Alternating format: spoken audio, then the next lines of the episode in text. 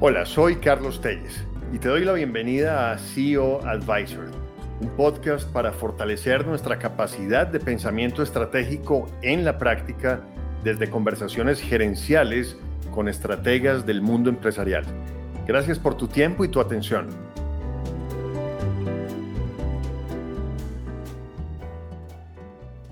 Un saludo muy especial para todas las personas que nos acompañan en este nuevo episodio de CEO Advisor, donde sostenemos conversaciones gerenciales acerca de la forma de hacer estrategia para desarrollar nuestro pensamiento estratégico aplicado. Hoy con un invitado maravilloso eh, del que vamos a aprender todos muchísimo. Él es eh, Leonidas Ollaga Loevi, el CEO de Sempertex, una empresa colombiana global líder en la industria de los globos de látex, donde ha construido un liderazgo internacional muy sólido a partir de la tecnología, la innovación y el talento. Ahora me corregirás, Leonidas, pero eh, Sempertex fácilmente tiene sus productos hechos en Barranquilla, Colombia, hoy en más de 100 países, y es en el nicho eh, del producto de más alta calidad quizás uno de los únicos dos jugadores que pueda hacer presencia en mercados tan competitivos como China eh, y los mismos países de Europa, dada la calidad y la innovación de sus productos. Eh, Leonidas estudió historia y economía en los Estados Unidos, luego hizo algunos estudios en temas de negocios en Italia y más recientemente, en el año 2021, obtuvo su maestría en administración o MBA en una de las escuelas de negocios más reconocidas del mundo, el London Business School en Inglaterra. En ese momento regresó a Colombia para reincorporarse a Sempertex y desde enero del año 2023 ocupa el cargo de la presidencia ejecutiva o CEO de esta empresa. Es un gusto tenerte con nosotros, Leonidas. Bienvenido. Gracias, Carlos. Gracias por la invitación eh, y es un honor para mí poder hacer parte de este programa. Muchísimas gracias.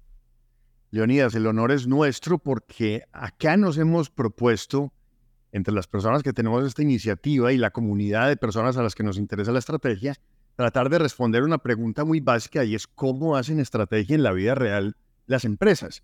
Y qué mejor que hablar con los empresarios y con quienes lideran las empresas, o a nivel del cargo como el tuyo, o a nivel de otros cargos que son claves para el desarrollo de las compañías. Cuéntanos un poco, por favor, acerca de lo que hace Sempertex, incluso de su historia, que es muy interesante. Ok, te cuento un poquito, eh, antes de entrar a la pregunta propiamente, la historia de Sempertex. Eh, muy resumido, Sempertex es una empresa familiar. Fue fundada en 1938 por mi abuelo materno, que venía de Austria. Eh, y en sus inicios, Sempertex fabricaba muchos productos a base de látex globos, guantes, preservativos, juguetes, biberones. Eh, y eh, a principios de los años 80, Oswald Webby, quien es mi tío, y era el, hermano mayor o el hijo mayor, eh, tomó la decisión, ya liderando la empresa, de enfocar la empresa en la fabricación de, globos, de globos de látex de caucho natural. Y, y desde ese entonces, digamos, aproximadamente hace unos 40 años, la empresa se, ha especializado en ese mercado, eh, enfocándonos sobre todo, como decías tú, en un producto de, muy alta calidad, no tratar de competir en el precio, sino de competir en otros atributos eh, que, pues, que tiene el producto. Es, un nicho muy pequeño y para un usuario o para una persona que no está en esta industria, eh, un globo es un globo, pero para los que estamos en esta industria, eh, pues sabemos que hay unas diferencias que pueden marcar eh, en el mercado, digamos, una diferencia para el consumidor y el usuario final. Eh, y ahí es donde Sempertex decidió jugar, ha estado jugando y creo que, que hemos logrado ganarnos un espacio importante. Importantísimo, y desde esto que nos cuenta Leonidas, como que hablamos de estrategia, hay dos decisiones cruciales, fundamentales de estrategia que ya mencionaste en la historia. Uno, enfocarse. De todos estos productos vamos a enfocarnos en los globos. Y dos, la estrategia competitiva. Vamos a competir por diferenciación. Solo para que se hagan a una idea, si ustedes ven globos de látex en alguno de los eventos de primer nivel en el mundo, los Oscars, los Grammys, el Super Bowl, es muy probable que esos globos sean de Sempertex porque solamente hay otra marca en el mundo que hace globos de una calidad similar. Así que ese es el nivel de especialidad y de calidad de los productos de esta compañía. Así es, Carlos. Y, y bueno, tú, tú, resumiste algo importante y dos decisiones eh, grandes que, que, digamos, que se tomaron hace muchos años y que siguen siendo, eh, digamos, el fundamento de la estrategia de Sempertex. Uno, eh, globos de látex, es decir, de, una variedad de productos donde hubiésemos podido competir, en, es decir, el dónde elegimos que íbamos a competir únicamente en globos. En ese momento la organización eligió que iba a competir únicamente en globos. y dos, para hacer un zoom sobre ese donde, decidió que dentro del universo de los globos iba a competir únicamente en el nicho de globos de alta calidad, no competir por precio, sino por diferenciación. Y esas decisiones pues desataron eh, otra serie de decisiones para poder eh, ganar en ese espacio donde nosotros determinamos que queríamos jugar. Eh, ahora, perdón, sigue. No, no, que, que en línea con eso, Leonidas, si me devuelvo en el tiempo conociendo un poco la historia de la compañía, la misma marca es una marca que ya define una decisión estratégica profunda desde su fundación. ¿Por qué no nos cuentas qué significa Sempertex? Sempertex es una mezcla de, de, dos palabras. Eh, semper, eh, digamos, de siempre, y, y látex, el, el, tex, y, un poquito, digamos, el juego de al unir las dos palabras era como decir Sempertex, siempre látex, porque en un inicio, como les comenté, la empresa, más que una empresa eh, en la industria de la celebración, con, con un edge muy importante en los globos, nos considerábamos en un inicio una manufacturera de productos de látex de caucho natural. Y eso era, y eso era digamos, a lo que hacía alusión el nombre. Sempertex. Cualquier producto que se pudiera hacer a partir de látex podía entrar dentro del espectro eh, de la empresa. Hoy en día eh, ese no es el caso, ni nosotros nos miramos o nos consideramos de esa manera. Clarísimo. Pero fíjate que es curioso y lo traigo a colación porque es una marca que no es accidental, es decir, hay un sentido detrás. Es una marca hoy ya global. Eh, para darles también otra idea de la dimensión de esta compañía, Sempertex en Europa, aún con muchos competidores y en un mercado pues que en su momento fue muy atractivo antes de las situaciones que hemos vivido en años recientes, era líder en el mercado de los globos en Rusia. Eh, era su mercado más grande en Europa. Eh, esto para decirles que realmente la marca es una marca que en muchos sitios se la van a encontrar ustedes y van a poder darles testimonio de que la conocen. Entonces, eh, el, origen eh, que marcó ese foco estratégico, y tocas ahorita también eso en la conversación es clave, eh, representa lo que la compañía fue, pero no fue una camisa de fuerza para evolucionar a una compañía que hoy está en otras líneas de negocios y en otras actividades. Y justamente hemos hablado ya de temas estratégicos como lo que significó la marca, el foco en el tipo de producto, el foco en la estrategia competitiva. ¿Cómo son esas conversaciones estratégicas en una compañía que tradicionalmente, incluso desde su marca, ha sido muy estratégica, ha hecho escogencias. Las conversaciones estratégicas, lo primero es que son muy difíciles y complejas. Son, muy difíciles y complejas eh, porque, porque creo que para que se den realmente, para uno, digamos, poder decir que tuvo una conversación estratégica, eh, tiene que ser capaz, junto con el equipo que lo acompaña, porque eh, son conversaciones, esto no son monólogos, decir, este no es el presidente en su momento sentado solo pensando, sino son conversaciones que se dan con, muchas personas del equipo, las personas claves del equipo. No necesariamente claves quiere decir que ocupan un nivel alto en la jerarquía, eh, porque hay personas que de pronto pueden estar en un tercer o cuarto nivel, pero tienen muchos años en la empresa, tienen mucho conocimiento de la empresa y pueden hacer aportes muy valiosos. Eh, entonces, son conversaciones que se dan eh, con las personas claves de la organización, que, pues que tienen conocimiento de la organización y a veces eh, es difícil decirse cosas incómodas a la cara. ¿Qué quiere decir incómodas? Cuando uno está teniendo conversaciones estratégicas, muchas veces va a favorecer algunas áreas o va a favorecer eh, algunas gerencias sobre otras. Eh, y eso siempre es difícil decirlo, porque pues el beneficiado va a salir contento, por decirlo de una manera. El área, si es un mercado, el mercado, el, gerente que maneja el mercado sale, pues va a salir contento. Si es un área interna de la operación, eh, el área que uno vaya a priorizar va a salir contenta, pero las áreas o los mercados que no se están priorizando, pues en un momento dado pueden sentir, se pueden sentir relegados. Entonces ahí viene una tarea de cómo uno logra tener esas conversaciones de una manera honesta, pero al tiempo poder mantener involucrado y motivado a las personas o áreas que, que, que de pronto se puedan sentir relegadas por las decisiones. Porque creo que lo más difícil de la estrategia, y, y, al final creo que es la esencia de la estrategia, son las decisiones. Y, a veces cuando estoy, pues estamos conversando con el equipo y, de pronto alguien pronto dice en un momento dado, es que hay que, hay que ofrecer un excelente servicio. Siempre hacemos la pregunta, bueno, ¿y por qué no nos preguntamos lo opuesto?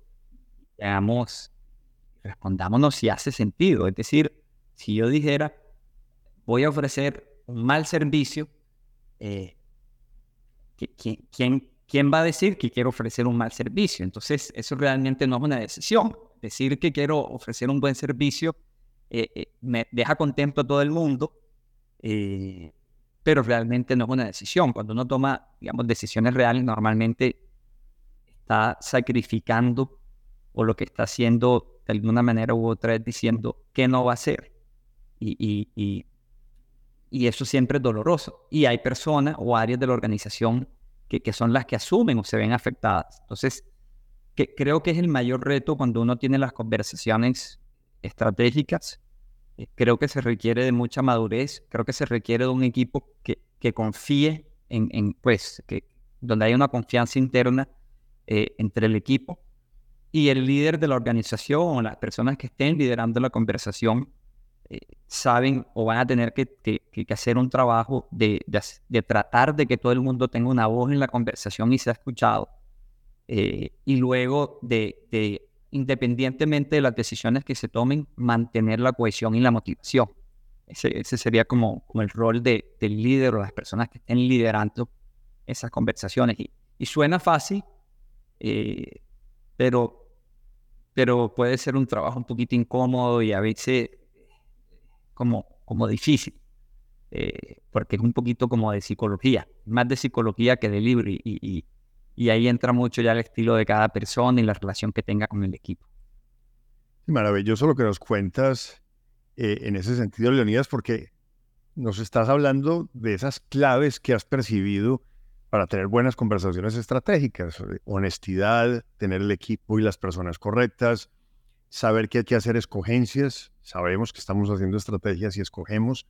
Tú tocas algo como reflexión que me animo a, ampliar un poco. Esa sensación de que mi área no está favorecida, mi negocio no fue favorecido, un poco sucede cuando habita en la empresa ese estilo de trabajar de manera aislada por áreas o por silos. Eh, lo cual es natural cuando hay un ambiente que busca resultados, que es competitivo en el buen sentido, y todos quieren hacerlo mejor. Y todos necesitamos también esa retribución emocional de decir, bueno, mi área es importante, vamos a crecer allí, voy a tener recursos. Es muy importante, y es como reflexión general, que cuando haya esa sensación de que alguien quedó sacrificado, alguien quedó relegado, como mencionabas tú, realmente observemos el panorama completo de la estrategia de la empresa. Lo que nos debe ocupar es el éxito de la empresa como un todo. Y cuando yo estoy facilitando estas conversaciones, lo que les digo es, mire, no se les olvide que lo que es bueno para la empresa es bueno para todos, al margen de que tengamos un mayor o menor grado de protagonismo, lo cual en el tiempo cambia. Entonces, generar esa conciencia colectiva de que la responsabilidad nuestra va más allá de nuestra área, más allá del negocio que tenemos a cargo es importante para tener esa visión estratégica mucho más integral. Carlos, y, totalmente de acuerdo con lo, con lo que mencionas, y, creo que sobre eso que justo lo que acabas de decir, eh, es donde eh, entra en juego los sistemas. eh, eh, uno comete errores en las organizaciones y, es común, los hemos cometido nosotros, seguramente los seguiremos cometiendo, obviamente tratando de, mejorar para no repetir lo que hayamos cometido. Y es, uno termina instalando o instaurando ciertos sistemas que llevan a ese tipo de reacciones. Por ejemplo, si yo mido eh, a los líderes o a los gerentes de unos canales por los resultados de ese canal y ese canal se va a ver impactado, pues por supuesto que el gerente eh, va a sentir que si la organización lo está midiendo de una manera, pero por el otro lado no le está dando las herramientas, lo está poniendo en cierta desventaja. Y eso se puede agravar más aún si los sistemas de compensación o remuneración variable están atados a esos indicadores. Entonces, es ahí donde las organizaciones, y, por eso la construcción de la estrategia eh, es muy importante tener en cuenta los sistemas, o sea, qué, qué sistemas se van a implementar para que realmente eh, acompañen esa estrategia. Eh, porque, pues, digamos, si, la estrategia es muy buena, pero los sistemas no la acompañan, es posible que, la organización no logre como un todo estar detrás de, esa estrategia o esas decisiones que se tomaron. Sí, clarísimo, lo que tú tocas de alineación nos remite un poco a un libro que los dos conocemos, que es el de Playing to Win de Roger Martin y A.G. Lafley, donde ellos cuando hablan de esos sistemas hablan de temas como la estructura, también la compensación, los indicadores, incluso la misma cultura. Y en ese sentido, Leonidas, quisiera, eh, ya que tocas ese punto, preguntarte, en la experiencia que has tenido, que ha sido muy amplia, Leonidas es una persona muy joven, pero con una experiencia privilegiada en el ámbito empresarial y además una formación académica absolutamente sólida. ¿Cuáles observas que son esos factores claves para materializar la estrategia, para ejecutarla? los cuales cambian en cada empresa, cambian con el tiempo. Pero hoy, desde esa experiencia que has tenido ya estos meses como CEO de una compañía, ¿cuáles son temas en los que tú les prestas particular atención para volver esa estrategia realidad? Para que la estrategia realmente sea, como diría Roger Martin, lo que hacemos y no apenas lo que decimos. Exacto. Digamos, esto es una apreciación muy personal eh, y, Carlos, pues tú, tú eres pues, doctor en el tema, tú, digamos, tienes un conocimiento más profundo, lo que yo voy a compartir es, es lo que pues, nosotros hemos hecho y, que creemos que nos, que nos funciona. Eh, yo creo mucho que, que, digamos, que la estrategia y la ejecución de la estrategia están casi juntas y, y hay una zona de grito donde es difícil uno poder decir esto fue estrategia y esto es ejecución. Digamos que, que casi yo diría que, pueden ser lo mismo, que en el momento en que uno está tomando las decisiones, en ese mismo momento se debe comenzar la ejecución. Y ahora voy a explicar un poquito mejor. Eh, la estrategia, como yo la entiendo, en el fondo es una hipótesis de, cómo, en este caso, Centertex o, la empresa que, digamos, que, esté determinando su estrategia va a ganar en el mercado donde está decidiendo que quiere competir. que, ¿Qué voy a hacer? ¿Qué voy a ofrecer? ¿Qué capacidades tengo? ¿Qué capacidades tengo que construir para yo poder luego salir y ganar en ese mercado donde yo determine que quiero jugar? Pero es una hipótesis. Solo con el tiempo podremos saber si realmente eh, la estrategia era la correcta o no era la correcta. ¿Cierto? Eh, digan, decir, a priori uno nunca puede saber si la estrategia es una estrategia ganadora. Eh, y, haciendo un paréntesis, creo que eso es muchas veces lo que a nosotros, las organizaciones, los que estamos dentro, nos da susto de, hacer estrategias, porque no, hay respuesta, es una hipótesis. No, incluso, Leonidas, a, a, las juntas directivas o a los dueños de las empresas, porque a veces tú llevas la estrategia y te dicen, compruébeme que es la estrategia correcta. No la puedo comprobar porque la estrategia es para el futuro y la información que tengo todo es del pasado y es una hipótesis. O sea que hasta ahí de alguna manera te voy siguiendo plenamente con un pequeño paréntesis.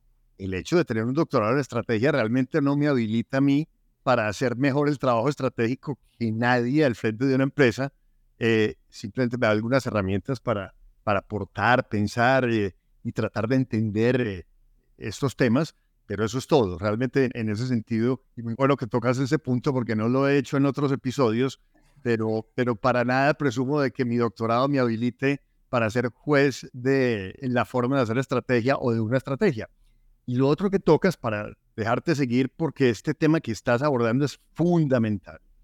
Es eso entre la diferenciación entre ejecución y, definición, si es lo mismo o no. Y esa es una conversación muy interesante que de hecho es muy activa en la academia. Si vamos a nuestro amigo, amigo Roger Martin, él nos diría, eso no existe una diferencia, es lo mismo, es una sola cosa, estrategia es estrategia, y eso es bien interesante de alguna manera, que también las personas cuando escuchen ese concepto de si es lo mismo o no es lo mismo, realmente entiendan que al final del día, lo que hacemos en una compañía en la cotidianidad desde que nos despertamos hasta que nos dormimos, esa es la estrategia. O sea, lo que hicimos en el día, esa fue la estrategia. Hayamos hecho una pausa o no para hacer conciencia de ella, para definirla, para ponerla en un PowerPoint, para usar la herramienta de no sé quién. Esa es su estrategia. Estrategia es lo que usted está haciendo. Por eso, de alguna manera, me, parece maravilloso lo que tocas, de que estrategia es realmente lo que estamos haciendo. Adelante, Leonidas. Correcto. No, y de acuerdo. Estrategia es lo que estamos haciendo. Y uno cuando se siente y hace el ejercicio estratégico es para revisar, primero, hacer explícito lo que estoy haciendo. Porque a veces no todos en la organización lo tienen claro. Segundo, para determinar si quiero seguir haciéndolo. Y el tercero es la hipótesis. Oye, ¿qué tengo que cambiar? Si tengo que cambiar algo para poder ganar. Entonces, ¿por qué yo creo que, que hacer estrategia y, ejecutar estrategia eh, eh, es casi lo mismo? Porque al final del día, después de una conversación estratégica, deben salir unas acciones concretas. Si no, no hiciste estrategia. Y, y, y, normalmente lo que nosotros tratamos de hacer, lo que pasa es que en nosotros no le ponemos ese nombre, pero al final lo que terminamos haciendo es un montón de experimentos pequeñitos. Y entonces eh, yo, me pues, yo me reúno con un equipo o se reúne el gerente supervisor con el equipo y dice, oye, ven acá, ¿y qué tal si nosotros además vendemos este producto? Digo, hagamos un pedido pequeño, vamos a meterlo en el canal y probemos a ver cómo nos va, vamos a ver qué nos dicen los clientes. Bueno, no, no funcionó, no rotó bien, entonces, uno al final, cuando toma esas decisiones, que es lo que uno llama la estrategia, eh, esas decisiones deben llevar a unas acciones inmediatas que, pues como son hipótesis, en la medida de lo posible uno lo que trata es de, de, experimentar o probarlas a una escala pequeña que no vayan a comprometer eh, la sobrevivencia de la organización. Entonces, cuando uno habla de, digamos, de hacer, de hacer estrategia y la ejecución, en el momento en que uno tomó la decisión, en ese proceso uno debe determinar ya cuál es el, experimento o cómo piensa probar esa hipótesis en una escala pequeña. Entonces deben salir enseguida unas actividades o unas acciones muy concretas que te ayuden a tener una idea de si lo que tú estás pensando que va a ser tu estrategia puede ser ganador. Nunca vas a tener la certeza, creo yo. Porque, pero, pero por lo menos no te vas a lanzar al agua o dar un salto tan grande eh, con, un nivel de incertidumbre que pueda llevar a la empresa, digamos, a una situación delicada. Eh, entonces, creo que por eso la, frontera entre definir la estrategia o hacer la estrategia y ejecutar muy, muy, muy fina. Y definitivamente, todos los días estamos haciendo estrategia. Cuando uno habla de vamos a hacer un ejercicio estratégico, yo lo que pienso es vamos a recortar y a decirnos cuál es la estrategia. Entonces, miremos qué es lo que estamos haciendo hoy para ganar en el mercado. Miremos si los datos respaldan lo que, de lo que venimos haciendo eso y preguntémonos si eso que estamos haciendo creemos que nos va a ayudar a ganar en el futuro o debemos cambiar algo. Y si vamos a cambiar algo, eso es lo que tenemos que probar. Esa es la hipótesis, lo que queremos someter a una hipótesis. Leonidas, más claro imposible y yo, créeme, estoy encantado de escucharte en esa claridad respecto a la... No sé si ha sido claro para, para la audiencia, Carlos? No tengo duda. Fíjate que tú nos dejas, y como tenemos ya poco tiempo y tengo una pregunta final, que esa no la voy a dejar escapar porque es vital con una persona como tú. Pero fíjate que nos dejas ideas como estas. Estrategia no es una cosa teórica, es de acción. Hacemos estrategia todos los días. Cuando hacemos un ejercicio de estrategia, básicamente, y si me lo permites, el CIMI sería algo así como una carrera de automóviles, hacer una parada en pits hacer una reflexión, recapitular, recargar y seguir. Eh, hacemos estrategia cuando tomamos decisiones que se vuelven acciones. O sea, la estrategia, en línea con lo que dice Roger Martin, que me encanta esa frase, es lo que hacemos. Y esa conversación que tú planteas de esa diferencia entre ejecutar y definir de alguna manera es tan tenue que también recordando aquí a Richard Rumel, que me encanta todo lo que él ha escrito, ya uno de los gurús más eh, adultos que tenemos todavía vivos, y él dice que realmente la primera prueba de esas hipótesis es la acción. Es decir, podemos tener una muy buena idea, pero si no probamos, no lo logramos. Y desde el conocimiento que tengo de Sempertech Leonidas, en el ADN de esta compañía está la experimentación. Si hay una compañía donde uno puede ver una estrategia que combina explotación y exploración tal como lo mandan los cánones de los expertos, esa es Sempertex donde la exploración es absolutamente permanente. Es que Leonidas, clarísimo, y estoy seguro de que las personas que escuchen este episodio van a disfrutar un montón, pero van a disfrutar mucho también de una pregunta que te voy a hacer, que no tengo el privilegio de hacerla con frecuencia. Las empresas familiares siempre han sido vistas como un tipo de empresas muy especiales, muy particulares, son la mayoría de empresas del mundo. Y de alguna manera son vistas a veces con preocupación porque hay unas estadísticas que lo que muestran es que de la primera a la segunda generación hay un deterioro y luego de la segunda a la tercera hay una pérdida masiva de empresas familiares. Sempertex es un caso que demuestra todo lo contrario. Un fundador, tus abuelos, o abuelo y tu abuela, eh, luego dos presidentes de una gestión extraordinaria de la segunda generación, tus tíos Oswald Loewy y Amalia Loewy, y ahora tú que eres de la tercera generación, en un proceso de sucesión que tuve el gusto de conocer, y quiero decirles que es de libro. Es decir, como se deben hacer las cosas según los expertos en empresas familiares, ese paso a paso fue seguido al pie de la letra en Sempertex. Una empresa que ya tiene un líder en tercera generación como tú, ¿cómo ha logrado mantenerse y cuáles serían más bien, más que hablar de Sempertex, tus recomendaciones a las empresas familiares y las personas que están en empresas familiares y nos escuchan para mantenerse vital, armónica, con la familia presente, ya en la tercera generación? Lo primero, agradecerte las palabras esas palabras, Carlos. Eh, eh, yo, yo no sé si, si va a ser una sucesión exitosa, yo espero que sí. Sobre el, sobre el tiempo lo dirá. Lo que sí es que ha sido una, una digamos, una, una sucesión eh, o un proceso de sucesión con un nivel bajo de fricción. Que sea exitosa, tendremos que esperar unos años y, y, ojalá en tres, cuatro años me invites a un café y yo te pueda decir, hombre, Carlos, sí, sí, sí, sí fue exitosa la, la sucesión, pero definitivamente sí ha sido de baja fricción. Eso, digamos, eh, eh sí ha tenido. Eh, y, más que recomendar, yo voy a compartir como los, digamos, los factores generales que de pronto creo que han ayudado a que la transición haya sido de baja fricción, porque pues cada familia o cada empresa vive una situación particular y es difícil como uno decir, mire, yo recomiendo, yo sugiero, eh, creo que a veces uno cuenta su experiencia y las personas pueden tomar lo que les sirve, no les sirve. Eh, lo primero es que nosotros, es decir, Sempertex, por estatutos, la asamblea de socios se guarda el derecho a elegir o remover el presidente de la organización. Eso es algo que, normalmente no sucede porque normalmente es la junta directiva, eh, digamos, quien, quien tiene ese derecho. En Sempertex la asamblea se ha guardado eh, ese derecho. Es decir, los, la, familia propietaria se, ha guardado ese derecho. Sin embargo, que viene al segundo punto, eh, desde hace muchos años, y, esto es mérito eh, de la segunda generación, eh, y Amalien, digamos, impulsaron mucho esto, el gobierno corporativo ha sido muy profesional. ¿Qué quiero decir con muy profesional? Nosotros hoy en día tenemos una junta directiva donde hay cinco miembros tres externos y dos miembros de la familia. Entonces, de cierta manera, los externos ayudan eh, a que el componente familiar esté un poco aislado de las decisiones propiamente del negocio y los dos miembros eh, familiares, pues lo que tratan de asegurar es que los valores, las intenciones de la familia se mantengan muy cercanas a la administración eh, de la organización. Ese, digamos, como un segundo componente.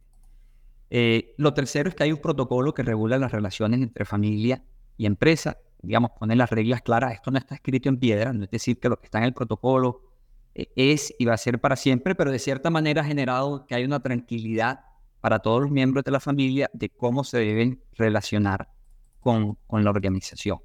Digamos, eso ha sido como el marco general. Ahora, en cuanto a la transición como tal, yo creo que tuvimos algo de suerte, porque yo, yo había trabajado eh, en Sempertex antes de regresar, había trabajado siete años en la organización y, eso me permitió a mí, pues, uno, conocer a la organización desde sus entrañas. Yo tuve la oportunidad de pasar por varias áreas. Y dos, yo me conocía muy bien con todo el equipo. Es decir, el equipo, ahora que yo ingresé con el equipo que yo, que yo encontré, yo me conocía con la mayoría del equipo y había trabajado antes. Eso, eso ha facilitado mucho. Pero sobre todo, realmente hubo una planificación en la cual la junta directiva participó de una manera activa. Cuando Amalia, eh, Amalia Nueve, mi tía, que fue la última CEO, eh, antes de que pues, yo asumiera el rol, comentó que ella quería retirarse, eh, pues automáticamente eh, lo que la junta directiva hizo fue comenzar un proceso para determinar qué quiere, qué quiere la familia. Si Amalia se retira, qué, qué, viene para la familia. Y, digamos, la familia tomó la decisión que quería que la presidencia siguiera bajo un miembro de la familia, y luego se estableció un plan, un plan claro, con unas fechas, es decir, no fue una improvisación. Cuando yo regreso a la organización en, formalmente en agosto del 2021, ya yo había trabajado junto con Amalia y la junta directiva, un plan de transición de qué áreas me iba a ir entregando a Amalia paulatinamente, cómo me las iba a ir entregando, y la junta directiva en sus reuniones hacía seguimiento a este plan. Entonces, digamos que había un plan muy concreto de 18 meses de qué áreas íbamos a cubrir, en qué orden se iban a cubrir, y la junta directiva le estaba haciendo un seguimiento a ese plan. O sea, había unos tiempos eh, definidos, unos, unos, temas y unos tiempos definidos. Eso era tan, tan claro para Amalia como para mí. Es decir, Amalia no podía de pronto decir, oye, yo me arrepentí y quiero continuar. ya había unos acuerdos hechos y eso es sano para las dos partes, porque los dos sabemos el horizonte. Y adicional a eso, eh, entre todos, construimos o tomamos la decisión que una vez Amalia se retirara, ella siguiera vinculada a la organización como una asesora a la presidencia. Entonces, con, con un tiempo mínimo y un tiempo máximo de acompañamiento. ¿Y esto por qué era importante? Pues esto es importante por varios motivos. Por un lado, le da tranquilidad a los socios, que es importante decir, los, los miembros de la familia eh, sienten que si bien hay un miembro de la tercera generación que puede estar muy capacitado, que conoce la empresa, igualmente hay un acompañamiento todavía de la segunda generación y eso genera confianza y la confianza es muy importante en los negocios familiares. Eh, por el lado, digamos, eh, mío, eh, personal, también era muy importante porque hay temas donde Amalia tenía un conocimiento profundo y yo sé que hoy cuento con ella cuando necesito de pronto rebotar alguna idea, evaluar alguna situación, cuento con una persona que entiende el negocio, tiene todavía los números muy frescos, las situaciones muy frescas y me puede aportar. Y el, el contar con la confianza de la familia, contar yo personalmente con el apoyo de Amalia, ha permitido que se genere una buena comunicación tanto al interior de la organización como hacia los socios y la junta directiva. Entonces, eh, creo que haberlo hecho con tiempo, planificado y haber contado con este acompañamiento eh, posterior a, que yo asumiera el cargo han sido claves para, para poder tener una transición con una baja fricción. Leonidas, creo que dejaste claro para la audiencia por qué mencionaba yo que esta sucesión había sido de libro, porque hiciste un listado desde un caso, que es el de esta empresa, en la que tú eres ahora el CEO, de ese paso a paso y de esas buenas prácticas que además no fueron casuales. Eh, sé también que en Sempertex tuvieron un asesoramiento experto de personas que conocen de este tipo de procesos y empresas de familia, lo cual sería también, esto ya de mi cosecha, una recomendación para las empresas familiares. Hay buenas prácticas, hay casos exitosos como el de Sempertex, y que yo ya califico como exitoso porque no hay improvisación, porque de alguna manera ya llevas ocho meses en esta posición y pues conozco por la confianza que nos tenemos de los buenos resultados que traen en la compañía y la satisfacción que hay en todos alrededor de este proceso y porque pues de alguna manera con tanta preparación se minimiza la posibilidad de equivocarse y de mi parte pues si esto ya es más personal Leonidas pues no tengo duda de que la presencia tuya en ese cargo es nada más que un acierto. Hay una cosa en el gobierno que tú mencionaste que ha sido importante, no sé si todavía sea así, pero incluso la presidencia de la junta directiva de Sempertex es de un miembro independiente, o sea, es de alguien que no está en la familia o no es miembro de la familia, lo cual cuando uno mira también esas buenas prácticas en las juntas directivas de miembros independientes y ojalá la presidencia en cabeza de alguno de esos independientes, eso es algo que también observamos acá. Yo me podría quedar aquí, Leonidas, por el conocimiento y el aprecio que tengo por ustedes, por la familia, por la empresa, por las buenas prácticas que ustedes implementan en todo sentido, hablando horas. Eh, los expertos en estos podcasts me han dicho, mire, hay que hacer cosas más cortas. Eh, aquí ya nos fuimos mucho más de lo que habitualmente eh, tomo en tiempo, no solamente por la agenda de mis invitados, sino también por la audiencia, pero a la audiencia lo que sí le digo es que este es un episodio que no me queda la menor duda de que está colmado de valor en temas estratégicos y en temas de buen gobierno corporativo. Así, Leonidas, que no me queda sino agradecerte por tu tiempo, por este espacio, felicitarte y desearte lo mejor. Te dejo para que te despidas de las personas que nos escuchan. Carlos, nuevamente agradecerte por la invitación. Eh, realmente es un honor poder hacer parte de este programa y, espero que, te agregue valor, así sea un poquito, a, tu audiencia. Y bueno, tú sabes, como dices tú, con la relación que tenemos, eh, cualquier cualquier otro espacio donde consideres que yo pueda aportar o que Sempertex pueda aportar en algo, eh, siempre las puertas abiertas. Muchísimas gracias, Carlos. Leonidas, a ti muchas gracias. Siempre lo mejor para Sempertex. Que sigan cosechando éxitos por el bien además del país. Ustedes son una empresa que pone en alto el nombre de nuestro país en todo el mundo. Así que siempre les deseamos lo mejor. Y a nuestra audiencia, invitarles a un próximo episodio y agradecerles su compañía en esta oportunidad. Hasta pronto. Gracias por acompañarme en este nuevo episodio de CEO Advisor. Espero que haya sido de mucho valor para fortalecer tu capacidad práctica de pensamiento estratégico. Te invito a aprovechar otros episodios, a visitar nuestras redes sociales, así como mi página web www.carlostelles.co y te deseo excelentes reflexiones estratégicas. Hasta la próxima.